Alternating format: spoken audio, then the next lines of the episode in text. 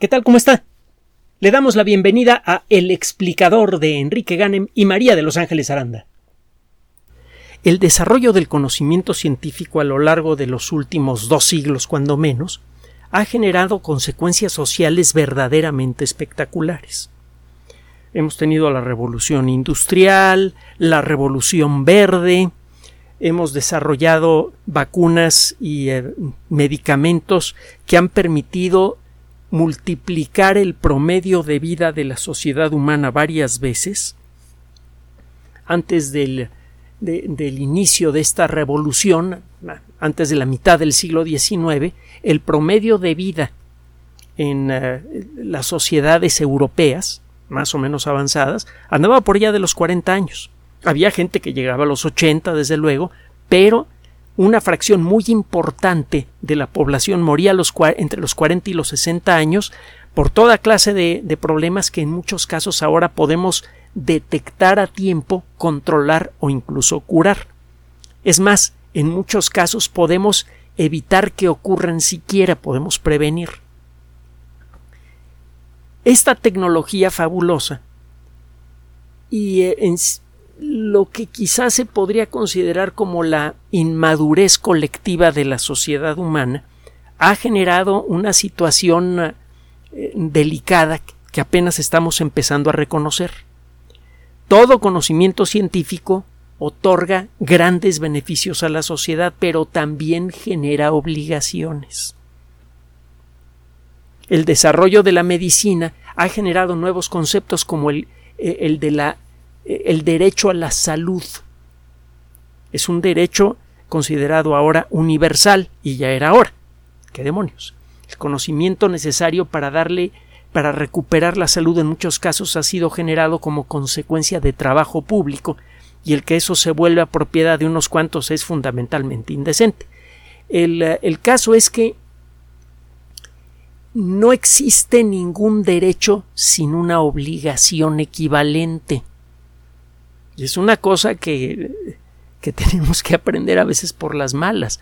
Eh, para poder reclamar nuestros derechos tenemos que estar conscientes de cuáles son nuestras obligaciones y esto vale de nosotros hacia la sociedad y de la sociedad hacia el ecosistema. Hemos descubierto, por ejemplo, que los sistemas de salud tan maravillosos han generado un problema de sobrepoblación gravísimo que pone en serio riesgo la estabilidad del ecosistema en las próximas dos décadas. Estamos agotando las pesquerías, la productividad de los campos parece que está empezando a disminuir, etcétera, etcétera, etcétera. Pues tenemos que hacer algo al respecto. No podemos simplemente aceptar los beneficios que nos otorga el conocimiento sin tener la madurez de usarlos en forma inteligente. No podemos seguir eh, haciendo crecer la población humana como lo estamos haciendo ahora. Y lo mismo va para otro tema súper delicado, que es la productividad general. El Producto Interno Bruto del mundo tiene que disminuir activamente para reducir la agresión al ecosistema, en lo que descubrimos cómo mantener un alto Producto Interno Bruto sin que eso implique la degradación continua del planeta del que depende nuestra existencia. Entonces ahí, hay un balance entre el poder que otorga la tecnología y la responsabilidad de usarlo correctamente. Acaba de aparecer un trabajo firmado por investigadores de la Universidad de California en San Diego y, de la Universidad de California en Berkeley. También participan investigadores del famoso Caltech, el Instituto Tecnológico de California. Se trata de un trabajo que tiene que ver con información genética con ingeniería genética y que tiene que ver con una de las enfermedades tradicionalmente más mortales del planeta, la malaria. Usted va a encontrar este trabajo en la revista Science Advances de la que hemos hablado en muchas ocasiones, que es publicada por Editorial Science y que es desde luego de lo mejor que hay en el mundo de la ciencia. Desde que apareció el rollo de la edición genética, la opinión pública con respecto a este tema eh, se ha dividido, a veces como consecuencia de una información incompleta. Eh, mucha gente piensa que las modificaciones genéticas, por ejemplo, a las plantas, producen daño al ser humano. Y hasta el momento no hay un solo caso registrado consistente de daño a la salud directo o indirecto a corto, mediano o largo plazo en la salud humana producido por plantas transgénicas. Existen otros peligros, existe un peligro social muy grave del que hemos hablado en otras ocasiones, eh, eh, fue eh, el, mal uso de social de la ingeniería genética aplicada a plantas, lo que causó un verdadero desastre humanitario hace, hace ya algunos años, y en buena medida por eso se le tiene tanto, tanta reticencia a los transgénicos, no por ellos mismos, sino por la forma en la que fueron aplicados. llegamos a, a, revivir viejas historias que conviene tener siempre en la cabeza, como por ejemplo Un Mundo Feliz de Aldous Huxley, que juega con la idea de, la, de las modificaciones genéticas planeadas para crear sociedades perfectas. Le hace dictaduras perfectas. También eh, se, se, han retomado nuevas historias de ciencia ficción que siempre son advertencias de lo que puede suceder en el futuro. Por ejemplo, el caso de Gattaca, que habla de una sociedad dividida entre los que pueden pagarse modificaciones genéticas y los que no, con consecuencias enormes para la salud del colectivo humano, para la salud física y para la salud emocional y social. Total. El caso es que la perspectiva con respecto a las modificaciones genéticas ha sido ambigua en los últimos años como consecuencia en buena medida de la desinformación. Mucha gente adopta posturas a favor o en contra del uso de ingeniería genética para seres humanos o para otros organismos, basándose muchas veces en lo que escucha en medios de comunicación masiva, y lo que escucha usted en estos medios generalmente es incompleto con frecuencia está mal fundamentado y siempre lleva cola que le pisen, es decir, siempre lleva algún interés político, económico o social detrás. El encontrar información verdaderamente objetiva en medios de comunicación masiva pues, es, es, es casi imposible. Bueno, ¿de qué se trata este trabajo? La malaria cada año mata a varios centenares de miles de personas en el mundo. La mayor parte de sus víctimas son eh, niñas y niños de menos de 5 años de edad. Eh, estos dos asuntos hacen de la malaria a uno de los enemigos más justamente odiados de la humanidad. Eh, y, esto no es de hoy. La malaria tradicionalmente ha incluso negado la habitabilidad de algunas regiones. Hay varios puntos en eh, la costa del Mediterráneo, por ejemplo, en donde en el pasado tradicionalmente no podía uno vivir, es más, no, convenía ni siquiera acercarse porque era fácil enfermarse de malaria. Hay algunas zonas de Grecia, de Turquía, por mencionar solamente algunas, en donde la malaria era endémica. Y se puede decir lo mismo de otras partes del mundo. Prácticamente en todo el planeta han, eh, han ocurrido en el pasado o ocurren en la actualidad infestaciones a gran escala de malaria y la malaria el, tratamiento de la malaria es irregular, no funciona bien en todo mundo, es un tratamiento largo, a veces en algunos casos puede llegar a ser costoso porque existe más de una alternativa. Últimamente eh, se ha comenzado a, trabajar con una vacuna a gran escala con una vacuna contra la malaria. Faltará por ver cómo funciona. Ojalá y funcione bien. Solo que existen motivos para creer que la vacuna contra la malaria solamente va a servir para contener casos de dispersión de la enfermedad y no para erradicarla, cuando menos de la población humana.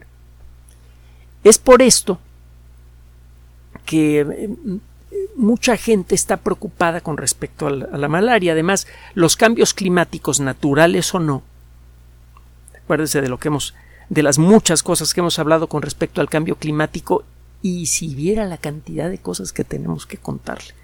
Vaya, hasta el sol está involucrado. Otro día le, platicamos. Pero bueno, independientemente de que el cambio eh, climático sea natural o no, el hecho es que la distribución de los mosquitos en el mundo va cambiando que son los que hay algunas especies de mosquito que son portadoras de la malaria. La distribución de, de estos mosquitos en el mundo depende en buena medida de la intensidad de las lluvias en algunas regiones. Si aumentan las lluvias en una región, aumenta la posibilidad de que el lugar se, llene con mosquitos que pueden estar infestados con este bicho que es eh, eh, primo de la amiba. Es un protozoario y que puede y, que produce la malaria si usted tiene la mala suerte de ser picado por uno de estos bichos. de todas las especies de mosquitos y hay muchas, hay una en particular que es especialmente buena para eh, transmitir la malaria. El Anopheles gambiae o gambie, como sería una de las dos pronunciaciones del latín. Este bicho es eh, muy común en África y es el principal dispersor de la malaria en ese continente mucho del atraso económico y cultural de África se debe precisamente a la malaria. Cuando la gente está enferma de malaria, sufre eh, ataques de fiebre que, con, regularidad, eh, muy graves, que la dejan completamente inhabilitada para hacer cualquier cosa. Es frecuente que se interrumpan los estudios de la gente joven como consecuencia de la malaria incluso si sobreviven a la malaria, eh, quedan eh, en una mala situación social porque no pueden completar sus estudios a tiempo. Y eh, el caso es que si, entre las pocas medidas que se han podido aplicar a lo largo de la historia y que han servido para controlar a la malaria, incluso erradicarla de algunas regiones, la que más ha funcionado es la erradicación del mosquito que la porta.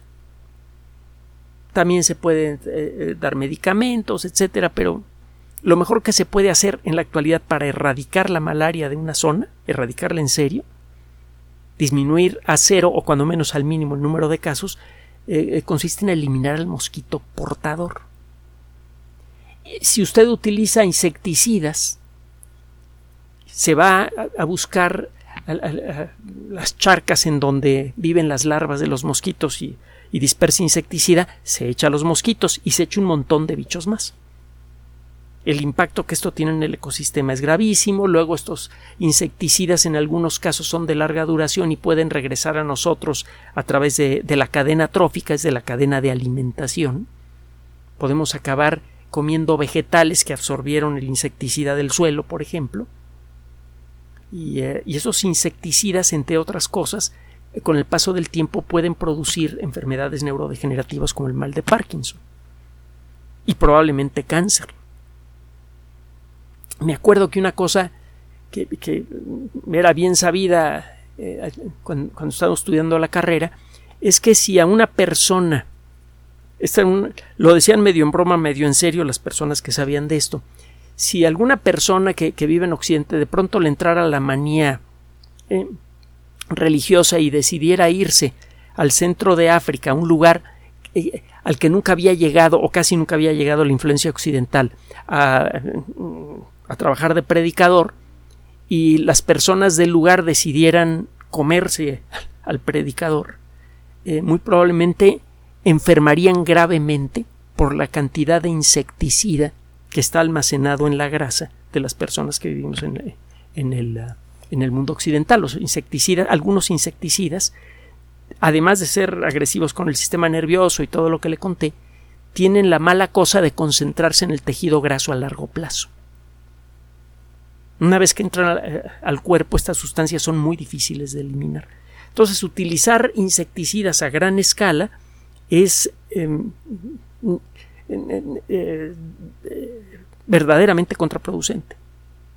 Tiene muchas consecuencias negativas. El ecosistema se eh, desbalancea porque mata usted a muchos insectos útiles. Esos insecticidas pueden afectar a peces y otros organismos. También puede dañar usted las poblaciones de otros organismos con los insecticidas. Si esos eh, organismos concentran el insecticida y luego se come usted alguno de ellos, el insecticida va a parar a usted y se le va concentrando con el paso de los años. Bla, bla, bla, bla, bla. ¿Qué hacer? Este grupo de investigadores de la Universidad de California en San Diego, en colaboración con otras universidades californianas, incluyendo eh, las que le mencioné, acaban de publicar un trabajo en esta revista en la que utilizan la tecnología CRISPR-Cas para crear una circunstancia que permite la erradicación nada más de esta especie de mosquito, Anopheles gambiae han creado lo que Paul de Cruyff, uno de los grandes cazadores de microbios, llamaba una bala mágica. Una sustancia que es capaz de perseguir en un ambiente complejo. Eh, Paul, de, Paul de Cruyff, perdón. Paul de Cruyff es el autor del libro. Eso pasa por emocionarse. Es Paul Ehrlich el que hablaba de, las balas mágicas. Bueno, eh, y por cierto, fue el inventor de la primera bala mágica, el Salvarsan o asfenamina, una sustancia que era capaz de matar a, los tripanosomas, que son un tipo de protozoarios que producen la enfermedad del sueño, eh, eh, sífilis y otras enfermedades eh, graves. Bueno, estos investigadores han desarrollado una técnica que permite erradicar a una sola especie del ecosistema. O cuando menos eso es lo que ellos dicen. ¿Qué tiene que ver la tecnología CRISPR-Cas con esto? Acuérdese de lo que es CRISPR-Cas. Para resumirlo, no, no, echar un rollo muy largo, ya nos echamos el rollo largo hace, hace algunos años. CRISPR-Cas es una tecnología que permite hacer con el genoma de cualquier organismo lo que hace usted en un procesador de texto cuando utiliza la función de búsqueda y reemplazo. ¿Quiere usted buscar una frase larga y reemplazarla por otra? puede leer hoja por hoja un texto que tiene 10.000 hojas y encontrar todas las instancias en donde aparece esa frase. Le va a tomar rato. La otra posibilidad es abrir la opción de búsqueda y reemplazo. En la sección de búsqueda pone usted la frase que quiere eliminar y en la sección de, de reemplazar pone usted la frase nueva. Aprieta usted un botón y el sistema rápidamente busca en todo el texto localiza de manera muy precisa todas las instancias de la frase a destruir y las reemplaza por la nueva frase. Realiza el, corte y la inserción correctas en los lugares correctos. CRISPR-Cas hace eso en el ADN. Son unas proteínas que se obtuvieron de, bacterias, alguna vez platicamos la historia de esto, usted les da un ejemplo de la información genética que, eh, que quiere buscar dentro del ADN e incluso puede agregarle un, un, trocito de material que es el que va a ser reemplazado. Si usted le dice, búscame todas las instancias de esta secuencia genética y córtala y reemplázamela por esto. El sistema CRISPR-Cas puede hacer eso. Las primeras instancias no funcionaban muy bien, las últimas están funcionando de maravilla.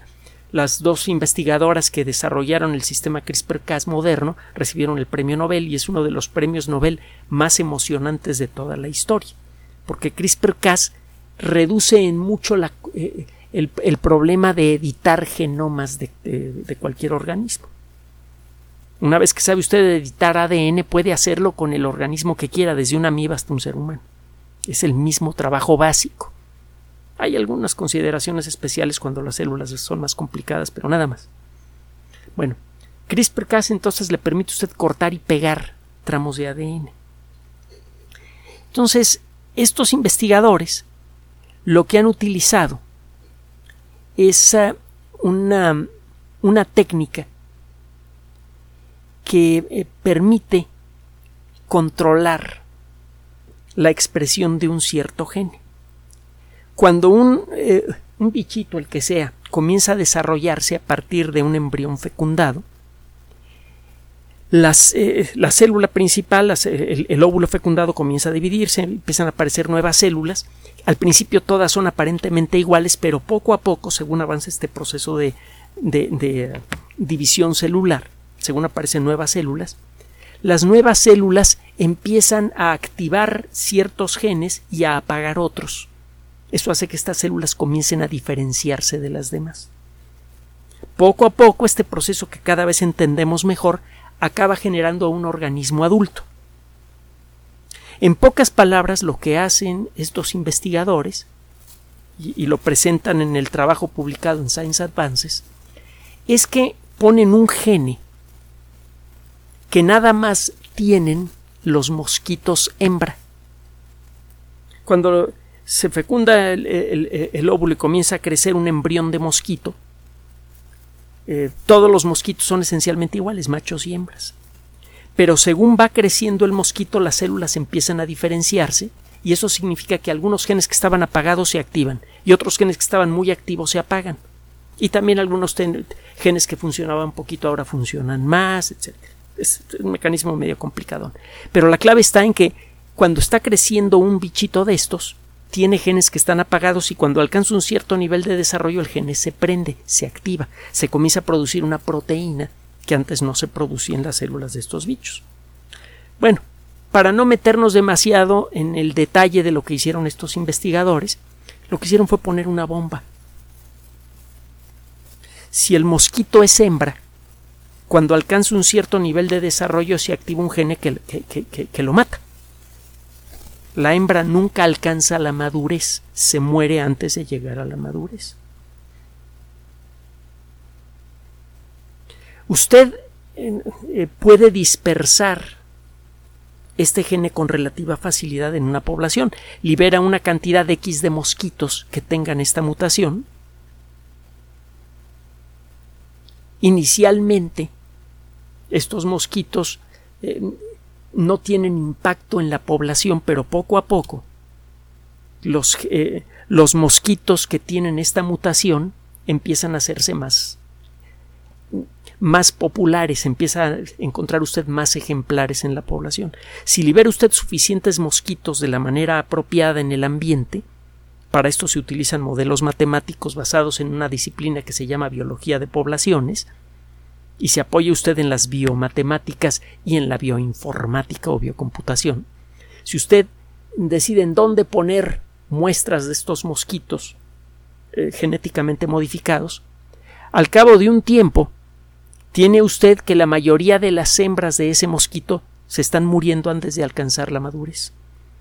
Lo único que quedan son mosquitos machos que tienen un ciclo de vida relativamente corto. Se acaba el ciclo de vida de los machos, desaparecen los mosquitos del lugar. La técnica funciona bastante bien. Y hasta donde se puede decir es muy específica. Recuerde que existe un fenómeno que se llama transferencia horizontal de genes. Los genes de un mosquito pueden brincar a una persona o pueden brincar a una, a una amiba o pueden brincar a otros organismos diferentes. Hace poco hablamos del tema. Solo que este proceso de transferencia horizontal es muy raro y muy limitado. Funciona muy bien para generar cambios evolutivos importantes a lo largo de millones de años. Entonces, eh, la transferencia horizontal de estos genes se considera como una cosa poco peligrosa. Es prácticamente imposible que en un intervalo de tiempo breve ocurra una transferencia horizontal. Entonces usted mete estos mosquitos con modificaciones genéticas en una zona donde hay muchos mosquitos y lo que dicen los modelos y los primeros experimentos realizados con estos investigadores es que usted puede acabar eliminando a una sola especie de mosquito de un ecosistema. Si usted, el mosquito que elimina es precisamente el que, el que eh, está transmitiendo la malaria, está usted efectivamente eliminando de raíz el problema de la malaria. No tiene que recurrir a una vacuna que parece que funciona bien, pero que no funciona bien para todo mundo eh, y que tiene ciertas limitaciones, no tiene que recurrir a insecticidas que tienen un impacto ambiental tremendo, etcétera, etcétera, etcétera. Ahora, si esta solución es tan buena, ¿por qué hay gente a la que no les no, le gusta esta solución? Bueno, nada más le voy a anticipar esto y le voy a dar alguna idea de lo que opinan varios investigadores. Este rollo de utilizar CRISPR-Cas para editar mosquitos y todo, todo esto, no se les ocurrió hace tres meses a estos investigadores y publicaron el trabajo eh, ahora. Es una, eh, una cosa que se viene haciendo casi desde que apareció la tecnología CRISPR-Cas. De hecho, en septiembre de 2016, la... Eh, ¿Cómo decirle en español? La Comisión de Bioética de la Universidad Médica de Viena, que eh, es un organismo que pertenece a la UNESCO, tuvo una reunión titulada precisamente así, eh, Consideraciones éticas de la lucha contra la malaria con CRISPR-Cas, implicaciones éticas de, luchar contra la malaria con la tecnología CRISPR-Cas. Y eh, se hacen varios, eh, varias advertencias importantes que hay que escuchar. Una de ellas es que las modificaciones genéticas realizadas, incluso con la mejor de las herramientas que es CRISPR-Cas, no puede garantizar al 100% sus resultados. Es uno de los motivos por los cuales los experimentos de CRISPR-Cas en seres humanos han sido eh, eh, pocos y muy, eh, y muy discutidos, muy limitados. Se han hecho ya experimentos para tratar de curar a personas que tienen enfermedades genéticas graves con CRISPR-Cas con resultados mediocrones. Porque resulta que que CRISPR-Cas es ah, eh, una tecnología que no siempre funciona como uno quiere, no siempre se insertan los genes en donde uno quiere, y esto es peligroso. A veces basta con cambiar de lugar un gene sin cambiar su formulación, nada más con cambiarlo de lugar para que la célula se vuelva cancerosa, o para que la célula muera, o para que comience a funcionar de una manera rara, y si muchas células de una persona empiezan a funcionar de manera rara, la persona se enferma. Trata usted de curar una enfermedad genética y genera otra. la tecnología CRISPR-Cas realmente es una mejora enorme en, lo que a, la edición genética se refiere, pero no es una tecnología perfecta. Entonces eso es algo que hay que considerar. Ahora, ¿qué ponen los investigadores del otro lado de la balanza? Bueno, cada año hay más de un millón de muertes, de acuerdo con la UNESCO, eh, producidas por la malaria, más de un millón de muertes. Eh, más del 17% de todas las instancias de enfermedades infecciosas en el mundo son de malaria. es eh, una de las formas más comunes de infección en el mundo. Genera un montón de problemas, este, eh, niños que nacen con defectos congénitos graves, también eh, eh, es un disparador importante del síndrome de Guillain-Barré, que puede producir parálisis progresiva, en algunos casos si no hay tratamiento apropiado hasta la muerte.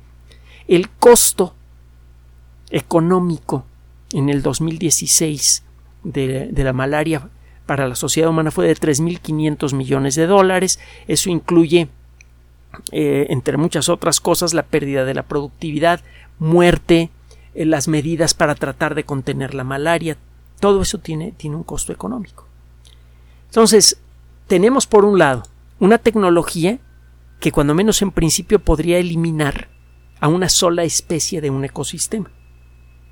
Y con esto eliminar al vector, al transmisor principal del causante de la malaria. Pero por el otro lado, tiene usted la posibilidad de que esta mutación no se coloque en el lugar que usted quiere y los mosquitos se vuelvan más agresivos o que, cambien de comportamiento o que cambien de estilo de vida pero no desaparezcan. Eso podría incluso acelerar el ritmo de nuevas infecciones. A esto hay que agregar que no sabemos qué consecuencias ecológicas tiene eliminar a una sola especie. Los mosquitos parecen insignificantes, pero hay tanto, tanto, tanto, tanto mosquito que su eliminación puede producir un efecto en cadena muy desagradable en todo el ecosistema, porque hay aves que dependen, bueno, aves, murciélagos y otros bichos que dependen de comer mosquitos.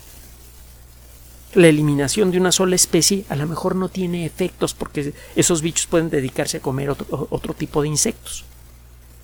El papel ecológico de esta especie podría ser ocupada por otros mosquitos que no transmiten la malaria. Pero también podría ocurrir que los mosquitos que ahora no transmiten la malaria, por ocupar el papel ecológico que tiene ahora este, entonces empiecen a transmitirla también. Podría pasar que al eliminar a esa especie de pronto se nos empiecen a morir otras especies en el ecosistema y no vamos a saber cómo resolver el problema. Es decir, en pocas palabras, estamos jugando al aprendiz de brujo con esta tecnología. Porque no sabemos con certidumbre qué consecuencias tiene su aplicación. Pero por otro lado, el no utilizar en la actualidad está costando un millón de vidas al año, además del nacimiento de miles y miles de niños con malformaciones congénitas o con retraso mental como consecuencia de la malaria en las madres. Entonces es una situación realmente eh, delicada. Malo si no lo hace y malo si lo hace. ¿Cuál es la solución? Lo primero, antes que cualquier otra cosa, la discusión pública y abierta de estos temas, el saber que estos temas existen, informarse sobre ellos y participar, cuando menos con la única forma de opinión que tenemos los seres humanos que es realmente universal, o que debería ser realmente universal, que es el voto. No me refiero a voto político, sino que este tipo de temas sean propuestos a la colectividad humana y que sea por consenso universal que se decida cómo se va a utilizar esta tecnología, hasta dónde y cuándo se va a comenzar a aplicar. El conocimiento está poniendo en nuestras manos un enorme poder. Y este caso demuestra que con ese poder viene una responsabilidad enorme. No debemos huir de esa responsabilidad ni de ese conocimiento. Tenemos que aplicarlo pero para eso tenemos que encontrar la sabiduría de, de aplicar ese conocimiento en forma que sea buena para nosotros y para el ecosistema. Gracias por su atención. Además de nuestro sitio electrónico www.alexplicador.net, por sugerencia suya tenemos abierto un espacio en Patreon, el explicador Enrique Ganem, y en PayPal, el explicador patrocinio gmail.com por los que gracias a su apoyo sostenemos este espacio. Puede usted descargar gratuitamente estos audios en formato MP3 en Spotify y en iTunes como El Explicador sitio oficial y en SoundCloud como El Explicador y con formato de video en YouTube en El Explicador sitio oficial. Recuerde nuestras redes sociales de siempre, Twitter Enrique-Ganem y en Facebook Enrique Ganem sitio oficial, el explicador y los grupos que usted ya conoce. Finalmente, el explicador siempre somos María de Los Ángeles Aranda y Enrique Ganem. Gracias.